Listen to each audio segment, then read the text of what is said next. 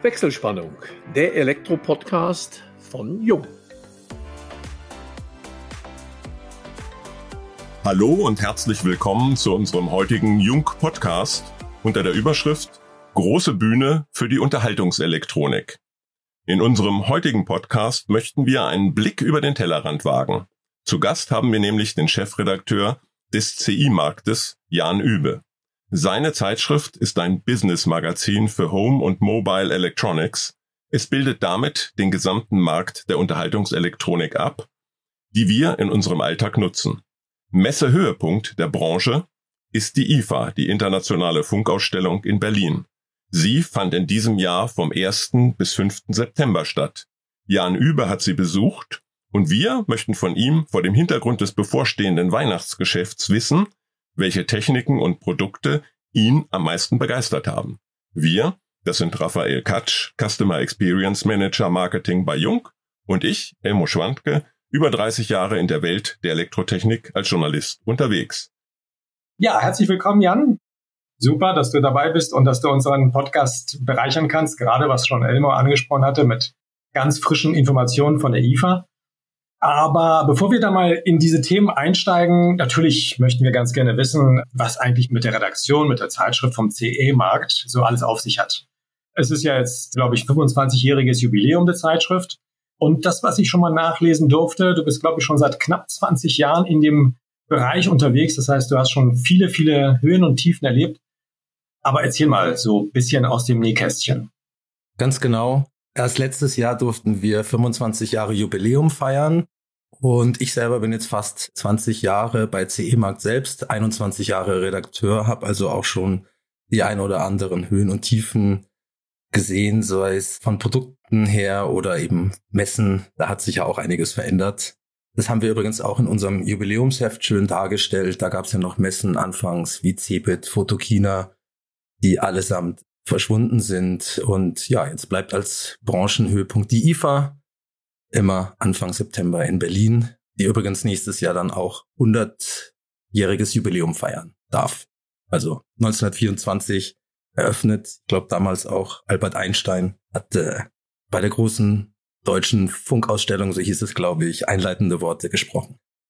Bei mir, mein Werdegang war eher vielleicht typisch für die Medienbranche, aber untypisch für das Handels- oder Technikumfeld, weil ich selber zugegebenermaßen gar nicht so ein Techniker bin. Sonst wäre ich vielleicht eher bei einem Testmagazin, bei Chip oder irgendwo gelandet. Ich habe Ethnologie studiert, also Geisteswissenschaften und dann so eher Seiteneinsteiger über einen Freundeskreis in die Medienbranche in München gekommen, über die Computerwoche, die Funkschau, die vom Namen, glaube ich, aufgehört hat zu existieren, dann zu CE Mark gekommen bin 2004. Aber ich meine, das mit der Ethnologie ist ja natürlich ein ganz spannendes Ding. Gibt es da jetzt besondere Vorteile, wo du meinst, genau als Quereinsteiger kannst du dich damit jetzt irgendwie ein bisschen besser behaupten? Hast ein besseres Feeling? Wo sind da die Vorteile jetzt, die du jetzt aus dem Studium schöpfst? Tatsächlich eine ganz interessante Frage. Ethnologie heißt ja Völkerkunde oder Ethnographie hieß es in der DDR, Cultural Anthropology in den USA. Ich umreiße es so mit teilnehmender Beobachtung. Das ist eigentlich so das, was ich ganz spannend finde, wo ich glaube ich auch gut bin, zusammen mit meiner Kollegin oder überhaupt unser Magazin immer Trends aufzuzeigen. Den gerade Händler müssen ja wissen, was gerade angesagt ist, was verkauft werden kann, dass wir da immer genau am Puls der Zeit sind. Das ist die teilnehmende Beobachtung. Schreiben habe ich natürlich auch gelernt, nicht nur in der Schule, sondern verfeinert an der Uni. Ob das jetzt den Stil verbessert hat, weiß ich nicht, weil man weiß ja manchmal akademische Schachtelsätze, ob das alles immer so hilfreich war. Aber 20 Jahre Erfolg sprechen letztendlich für sich. Allerdings war ich damals nicht federführend immer dabei. Chefredakteur bin ich jetzt seit über zehn Jahren. Unser Verlag heißt ja B&B Publishing. Der Name kommt von Bangert und Bangert. Wolfram Bangert hatte 1997 zusammen mit seiner Frau Regina eben die Idee gehabt, CE-Markt zu gründen, hatte auch eben den treffenden Namen gefunden. CE steht ja für Consumer Electronics. Und dann ist paar Jahre später sukzessive noch Elektro als Heft im Heft dazu gekommen. Können wir auch später noch ein paar Worte dazu verlieren. Und auch ein bekanntes Gesicht der Co-Herausgeber Lutz Rossmeisel, der dann auch lange Jahre den CE-Markt ja auch erfolgreich gemacht hat, muss man sagen.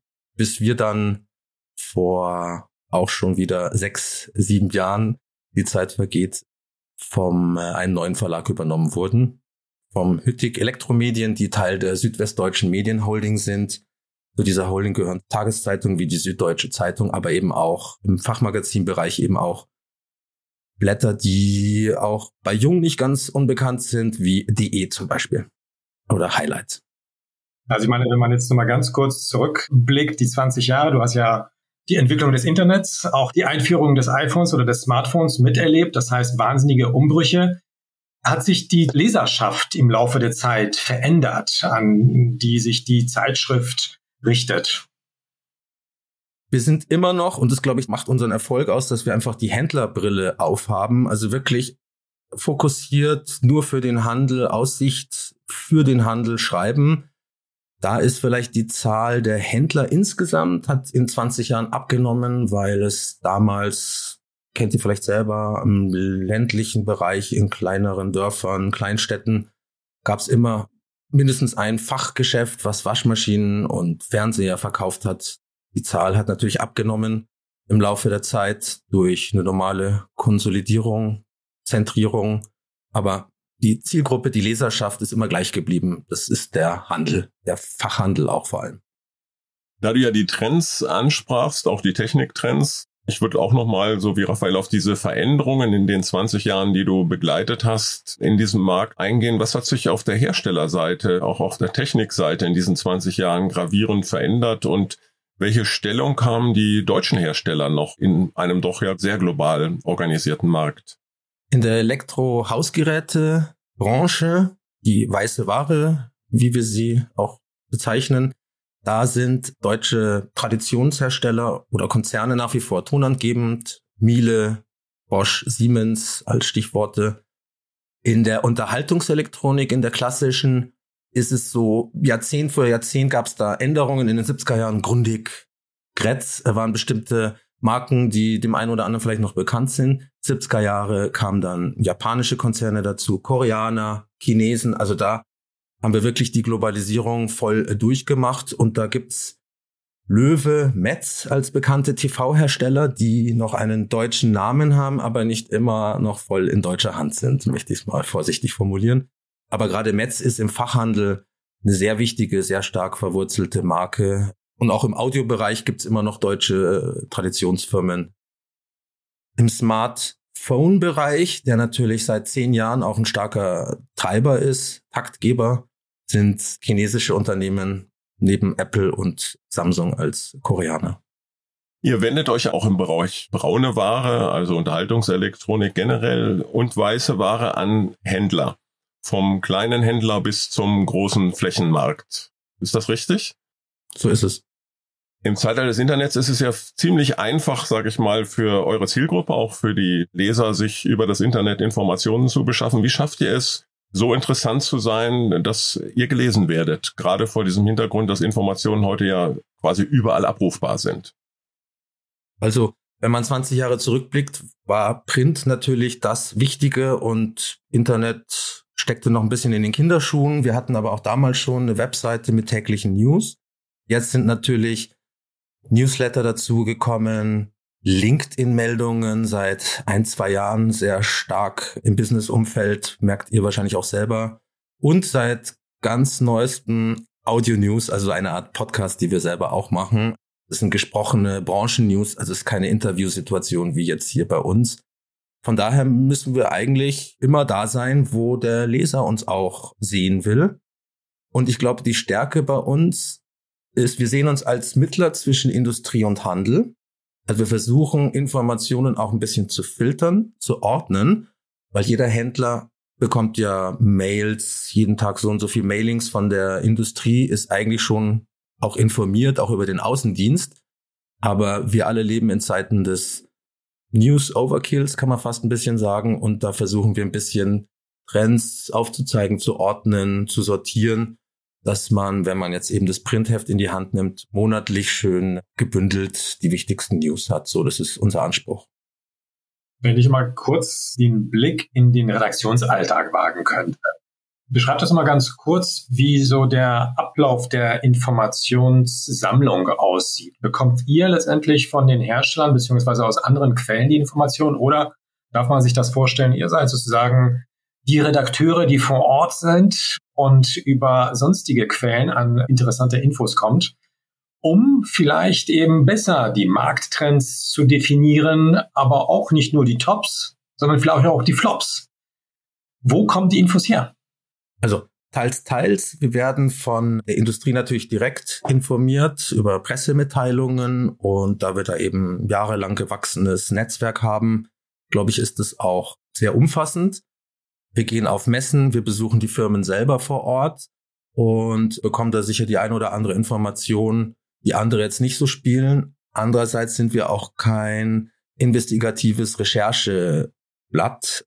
Wir versuchen für alle Seiten ein gutes Geschäft vorzubereiten und wollen dann eben erfolgsversprechende Produkte darstellen mit den wichtigsten Verkaufsargumenten, also gleich eine Argumentation dem Handel schon an die Hand geben, wie er das Erfolgsversprechen verkaufen kann.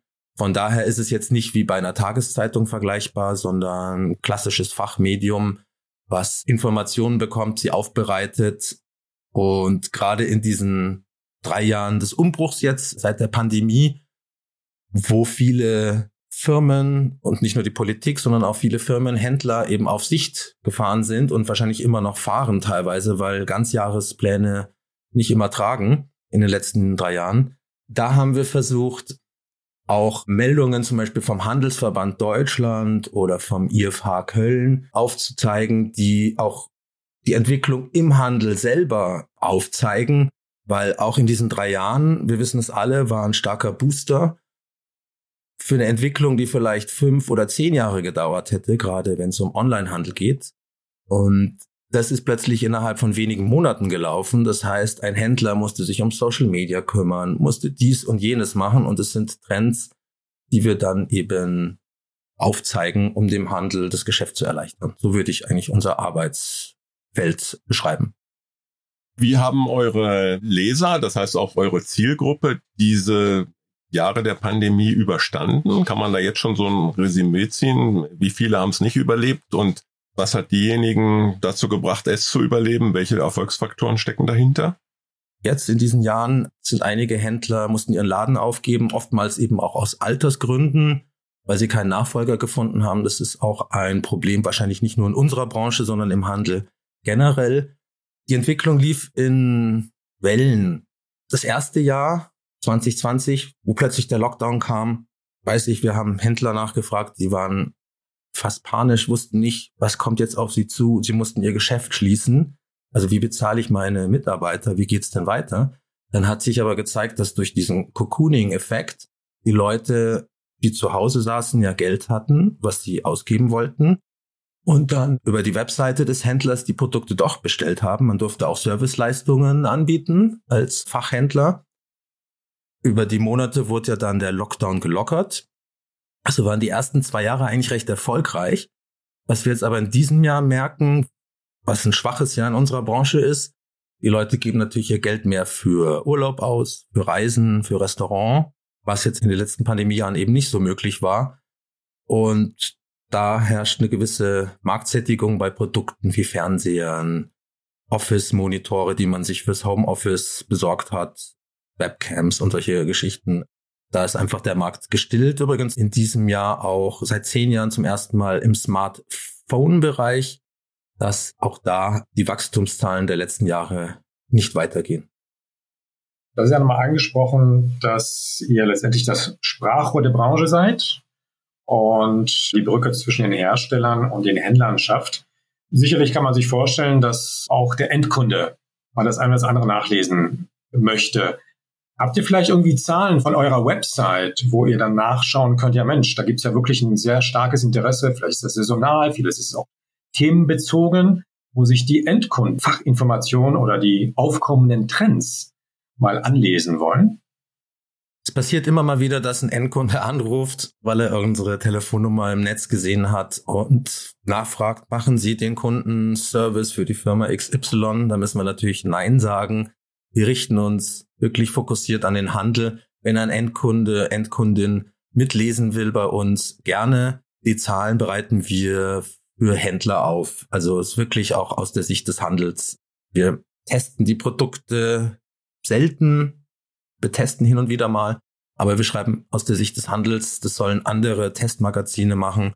Die sollen sagen, ob das Produkt was taugt oder nicht. Du hast einzelne Bereiche, was die Marktsättigung betrifft, schon angesprochen. Flachbildschirme, offensichtlich ja jetzt auch das Smartphone. In den letzten 20 Jahren hat es ja disruptive Technologien, davon spricht man ja so, eine Technologie verdrängt die nächste gegeben. Und ich hatte manchmal den Eindruck, auch als Endkunde, der ich ja in dem Fall bin, dass die Innovationen so schnell gingen, dass man gar nicht nachkam. Also von HD, Full HD und jetzt sind wir mittlerweile bei 8K. Du warst auf der IFA, die im September stattgefunden hat. Gibt es augenblicklich auch so einen Großtrend, wo man sagt, das wird auch für das kommende Weihnachtsgeschäft ordentlich Umsatz in die Kassen spülen? Aus den Gesprächen, die ich geführt habe, sowohl im Freundeskreis, auch mit der Industrie, weiß eigentlich ein normaler Endkunde kann zwischen OLED und QLED, also TV-Technologien, kaum unterscheiden. Der kann auch zwischen 4K, Full HD, 8K. meine, der ein oder andere sieht vielleicht ein detaillierteres Bild, kann das vielleicht nachvollziehen, aber letztlich sind das Buzzwords innerhalb der Branche, die nach außen weniger eine Rolle spielen. Großer Trend in diesen, im nächsten, wahrscheinlich in den nächsten 100 Jahren bleibt es relevant und es ist wirklich seit zwei Jahren auf der IFA und wahrscheinlich auch in anderen Branchen ist Nachhaltigkeit. Es ist einfach so, dass das auch das Kaufverhalten nicht nur junger Leute, sondern aller Leute beeinflusst. Natürlich ist Preis, Design, Marke sind nach wie vor wichtige Kaufgründe, aber Nachhaltigkeit ist, glaube ich, schon auf Platz zwei mittlerweile angelangt. Es geht von der Verpackung als Karton weniger Plastik zu benutzen.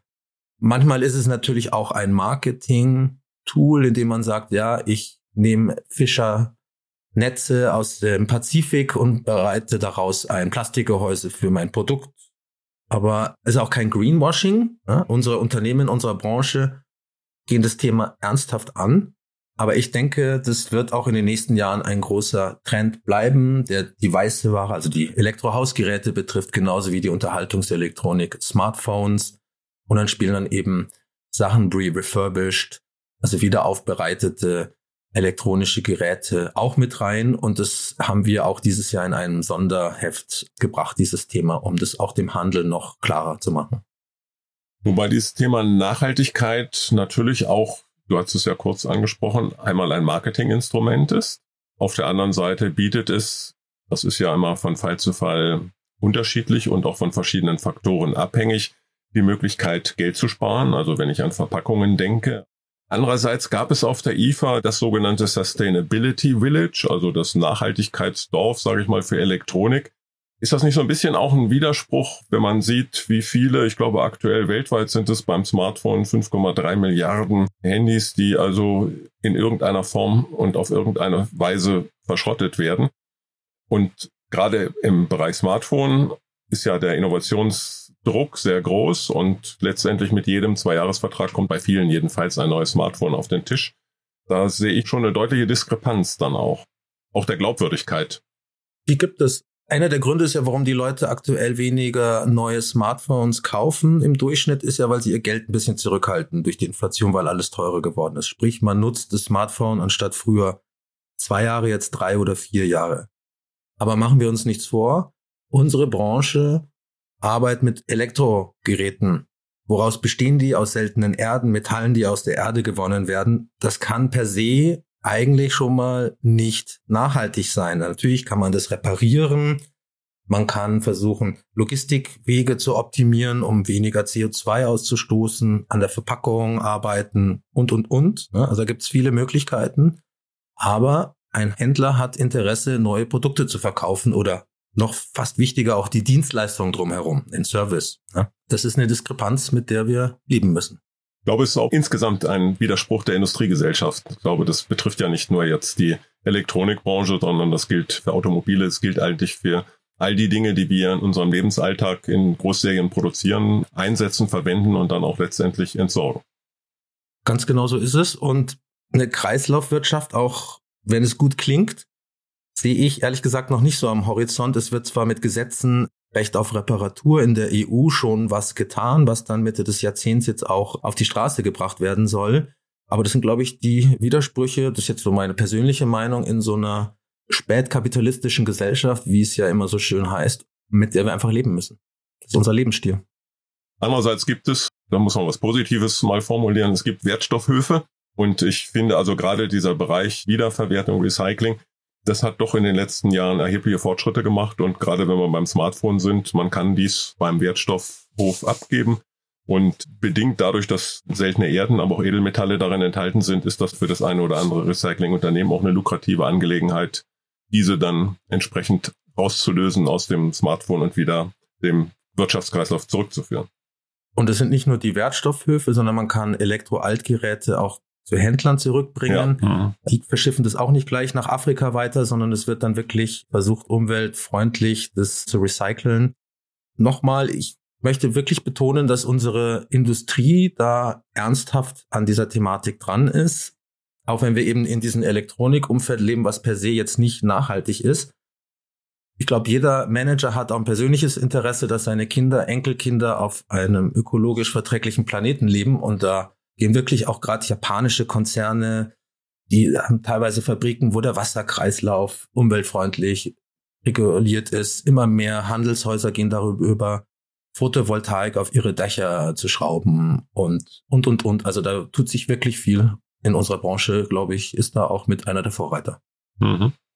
Du hattest ja vorher schon mal einige Trends angesprochen. Was mich jetzt als Trend auch interessieren würde, es wandelt sich der stationäre Handel. Online-Geschäft wandelt sich nicht, sondern es nimmt ja permanent zu. Aber da muss sich der Handel letztendlich darauf einstellen. Es gibt ja Gewohnheiten der Endkunden, tatsächlich eben online vergleichbare Produkte einfach über den Preis zu kaufen. Aber nichtsdestotrotz, es kommt langsam jetzt genau dieser Wunsch der Leute, über den sozialen Kontakt tatsächlich zum Verkäufer vielleicht ein größeres Vertrauen aufzubauen vielleicht sich wirklich tatsächlich beraten zu lassen, vielleicht auch ein anderes Erlebnis abzuholen, wenn man sich jetzt einen Fernseher oder sonst irgendetwas kauft. Wie bewertest du das? Gibt es da wirklich tatsächlich jetzt die in Umschwung, die ganzen Karstadthäuser und so weiter? Es werden jetzt Paläste des Erlebnisses entstehen, wo die Leute in die Stadt strömen und tatsächlich den Handel beglücken werden? Auf alle Fälle, Handel ist Wandel, ist so eine Plattitüde, die aber stimmt. Einige sprechen auch vom größten Umbruch im Einzelhandel seit dem Zweiten Weltkrieg. Fakt ist, dass durch die Pandemie der Onlinehandel einen starken Schub bekommen hat, aber diese Kurve in diesem Jahr wieder abflacht, auch bei Amazon. Wir stehen jetzt kurz vor der Black Week, der Cyber Week. Das Weihnachtsgeschäft hat sich ja Richtung November verschoben. Da werden natürlich Umsätze gemacht, aber der Onlinehandel kann nicht ewig wachsen. Vielleicht pendelt er sich bei einem Drittel Marktanteil ein. Es kommt auch immer auf die Produktgruppe drauf an, wie einfach die verschickt werden kann. Was sich gezeigt hat, ist in der Pandemie, dass vor allem der inhabergeführte lokale Fachhändler, und es ist nicht nur in unserer Branche, sondern auch in anderen Bereichen, sehr erfolgreich war, weil er selber, also ich spreche mal aus er Sicht, ich meine damit natürlich auch die Frauen, dass der Händler, der vor Ort Verantwortung für seine Mitarbeiter hat, für sein Geschäft, für sein Marketing, das anders angeht als vielleicht zentralistische Strukturen. Das war so mein Eindruck ein bisschen. Von daher sind unsere Fachhändler durchaus erfolgreich unterwegs. Aber auch die müssen permanent eigentlich ihr Ladengeschäft überdenken, modernisieren. Man spricht davon Erlebnis-Shopping, auch am POS, also am Point of Sale, will der Kunde die Produkte riechen, fühlen, sehen, hören, anfassen und dann möglichst auch dort kaufen. Und viele sind vielleicht auch Stammkunden und gehen dann zu ihrem Lieblingsberater vor Ort, lassen sich dort beraten und am besten auch das Service bezahlen sie gleich mit, dass das dann zu Hause eingebaut wird. Also das sind schon so Trends, die trotz aller Disruption für unseren stationären Handel sprechen der aber nicht nur rein stationär ist, man spricht davon Multichannel, der eben auch online und vielleicht neuere Einkaufsformen wie über Smartphone auch mit bedient. Du hattest gerade angesprochen, Multichannel, also das Stichwort wie Click and Collect. Das heißt, genau diese Verbindung zwischen der Online- und der stationären oder der reellen Welt. Hast du aus der Erfahrung vielleicht bei pfiffigen und einfallsreichen Händlern über Services mal gehört, wo das einfach mal bei uns allen Klick macht? Ja, so möchte ich ganz gerne mal auch bedient werden. Ich möchte ganz gerne mal ins Geschäft gehen und das Produkt kaufen, anstatt mir das im grauen Karton schicken zu lassen.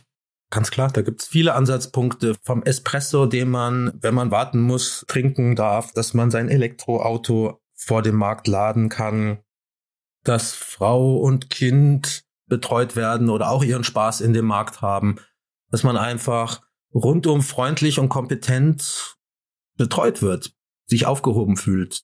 Das ist, glaube ich, so die Stärke, was dann auch eben eine starke Stammkundschaft zieht, meiner Meinung nach. Wir befinden uns ja schon im Weihnachtsgeschäft und im Dezember dann sicherlich kommt die letzte Hochphase für das größte Fest des Jahres. Ich glaube, dass dieser stationäre Handel auch gerade in dieser Zeit vermutlich sehr große Vorteile hat, weil man doch gern mit Familie durch Kaufhäuser bummelt. Aber was werden die großen Trends unter dem Weihnachtsbaum in diesem Jahr sein aus dem Bereich der Unterhaltungselektronik? Interessanterweise sind es vielleicht weniger die Kaufhäuser, sondern die Einkaufszentren, die Shopping Malls, die in den letzten Jahren einfach mehr Bedeutung gewonnen haben. Ich sehe es hier in München.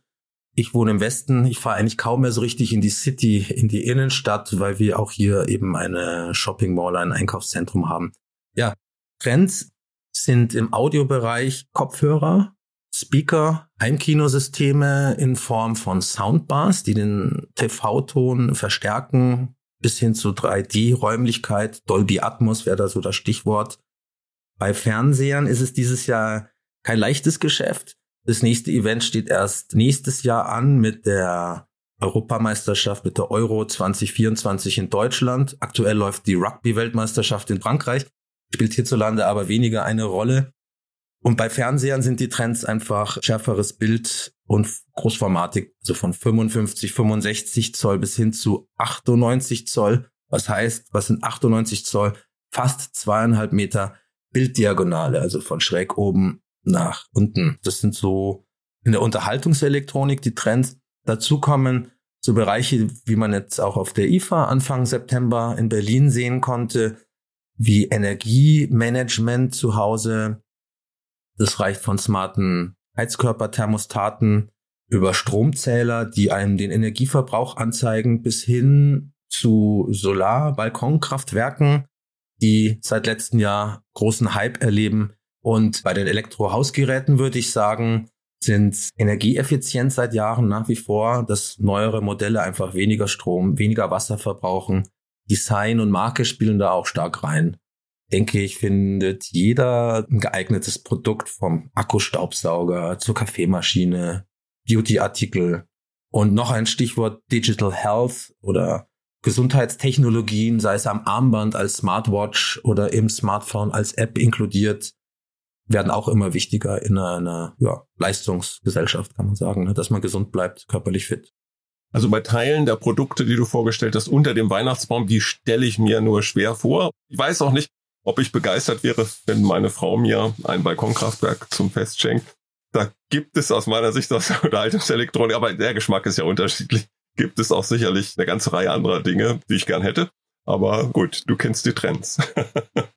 was hättet ihr denn gerne zu Weihnachten geschenkt oder was würdet ihr schenken? Was ist nützlich im Haushalt? Was findet ihr spannend, sexy? Was würde euren Alltag erleichtern oder einfach nur Genuss bringen? Aus dem Bereich der Unterhaltungselektronik, ja? Zum Beispiel. Oder eben auch Elektrohausgeräte. Ja, da möchte ich jetzt endlich mal nach knapp einem halben Jahr Elmo widersprechen. Also Balkonkraftwerk als Geschenk ist eine ganz vernünftige Geschichte. Wir haben tatsächlich, zwar nicht zu Weihnachten, aber vor knapp einem halben, dreiviertel Jahr uns ein Balkonkraftwerk zugelegt. Und ich glaube, dieses Thema ist wirklich sehr relevant, wird immer mehr aufkommen. Und es ist eigentlich auch eine Art spielerisches sich herantasten an dieses eigene Energiemanagement. Ganz genau. Und von daher finde ich das gar nicht mal so verkehrt, dass man sogar in solche undesignten, rationalen Themen als Geschenke einsteigt, wohingegen ich mir vorstellen kann, ein zweieinhalb Meter Diagonalfernseher dafür womöglich auch das Wohnzimmer umzubauen, ist es nicht gerade nach nachhaltig. Es gibt ja auch kleinere Größen. Klar, logisch. Nee, jetzt mache ich mich so ein bisschen drüber lustig. Also irgendwo noch einen größeren und noch einen größeren Fernseher ist eben so die Frage. Von daher die kleineren Sachen. Und muss ich auch zugeben, meine Tochter will jetzt auch zum Geburtstag Bluetooth-Kopfhörer haben. Von daher ist das aktueller denn je. Ja gut, bei mir wenn ich den Elektronikbereich sehe, dann ist das ganz klar der Fotografiebereich und der Videobereich. Also da dann auch der professionelle Bereich. Da hat sich sehr, sehr viel in den letzten 20 Jahren getan, wenn man überlegt, welche Leistungswerte man vielleicht 2006, 2008 hatte und wie sich das heute entwickelt hat. Also das ist berufsbedingt, aber auch meine große Leidenschaft. Da ist es ganz klar, alles, was interessant ist aus dem fotografischen Bereich. Wobei bei den Objektiven zwar auch Elektronik Einzug gehalten hat, aber es gibt nach wie vor ja die Linse. Aber die Kameragehäuse ist es beeindruckend. Auch da künstliche Intelligenz, was sich in diesem Bereich tut, auch in der Software, das würde ich favorisieren. Und wenn man nicht so viel Geld ausgeben möchte, weil das sind ja dann schon hochpreisige Artikel, dann bin ich ein Freund von Audioplayern. Das wären so meine Favoriten. Die könnte ich mir unterm Weihnachtsbaum vorstellen. Wobei es immer noch schöne Kameras gibt, die auch ihre Existenzberechtigung haben, neben dem Smartphone, Vollformat im kompakten Gehäuse mit Wechselobjektiv, die 8K-Videos können. Das ist, glaube ich, das Schöne an unserer Branche. Ihr habt es ja auch gerade angesprochen. Wir bewegen uns hier in der Unterhaltungselektronik bei den Elektrohausgeräten. Wir sprechen von Mobile und Home Electronics eigentlich in einem Umfeld. Das sind Produkte, die jeder gerne für sich haben will und nutzen will. Und es ist nichts Abstraktes wie irgendwelche IT-Lösungen oder Elektro-Installationsgeschichten. Bleibt immer spannend.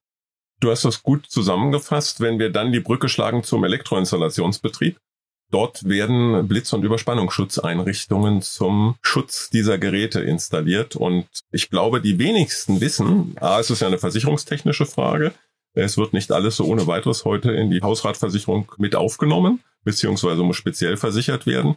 Und die wenigsten können den Wert beziffern ihrer elektronischen Geräte in einem Haus.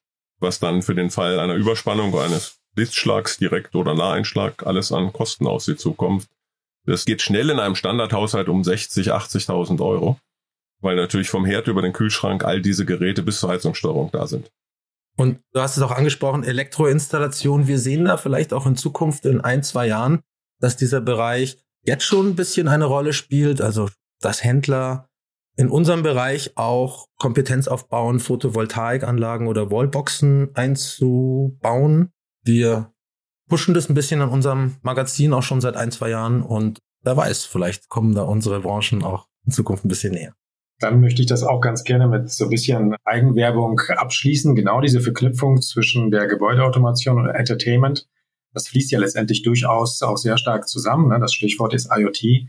Aber wenn es eben gelingt, auch im Bestand eine gute digitale Infrastruktur zu installieren, wo man tatsächlich, was wir vorher angesprochen haben, nicht nur Strom messen kann, sondern womöglich genau all die ganzen Geräte irgendwie noch zusätzlich schalten kann und auswerten kann. Und wenn das alles zusammenfließt von der Energieerzeugung und Entertainment und der Bedienung, dann wird es natürlich auch ganz interessant. Von daher bin ich auch eigentlich sehr optimistisch, dass sich genau die Bereiche Consumer Electronic und auch die fachlichen oder professionellen Bereiche aus der Gebäudeautomation, dass diese viel stärker zusammengreifen und dass sich genau die Spezialisten für Beratung und für Installation über den Tellerrand hinaus mit diesen Themen beschäftigen, um ganzheitlich den Kunden zu beraten. Und da kommen wir auch wieder zu dem Thema Beratung, Beratungserlebnis. Das kriegt man letztendlich online nicht so. Es geht um die Individualität und ich glaube, die Kunden werden das immer stärker zu schätzen wissen wird immer bleiben. Der Kontakt zu Menschen, die Beratung. Genau. Was ich jetzt aber noch mal ganz gerne fragen wollte, weil wir das, glaube ich, in diesem Podcast nicht so vertieft hatten, das Thema KI, was uns letztendlich von allen Seiten umgibt. Unfassbar im doppelten Sinne, weil man das eben wirklich nicht greifen kann, aber unfassbar von den Möglichkeiten her.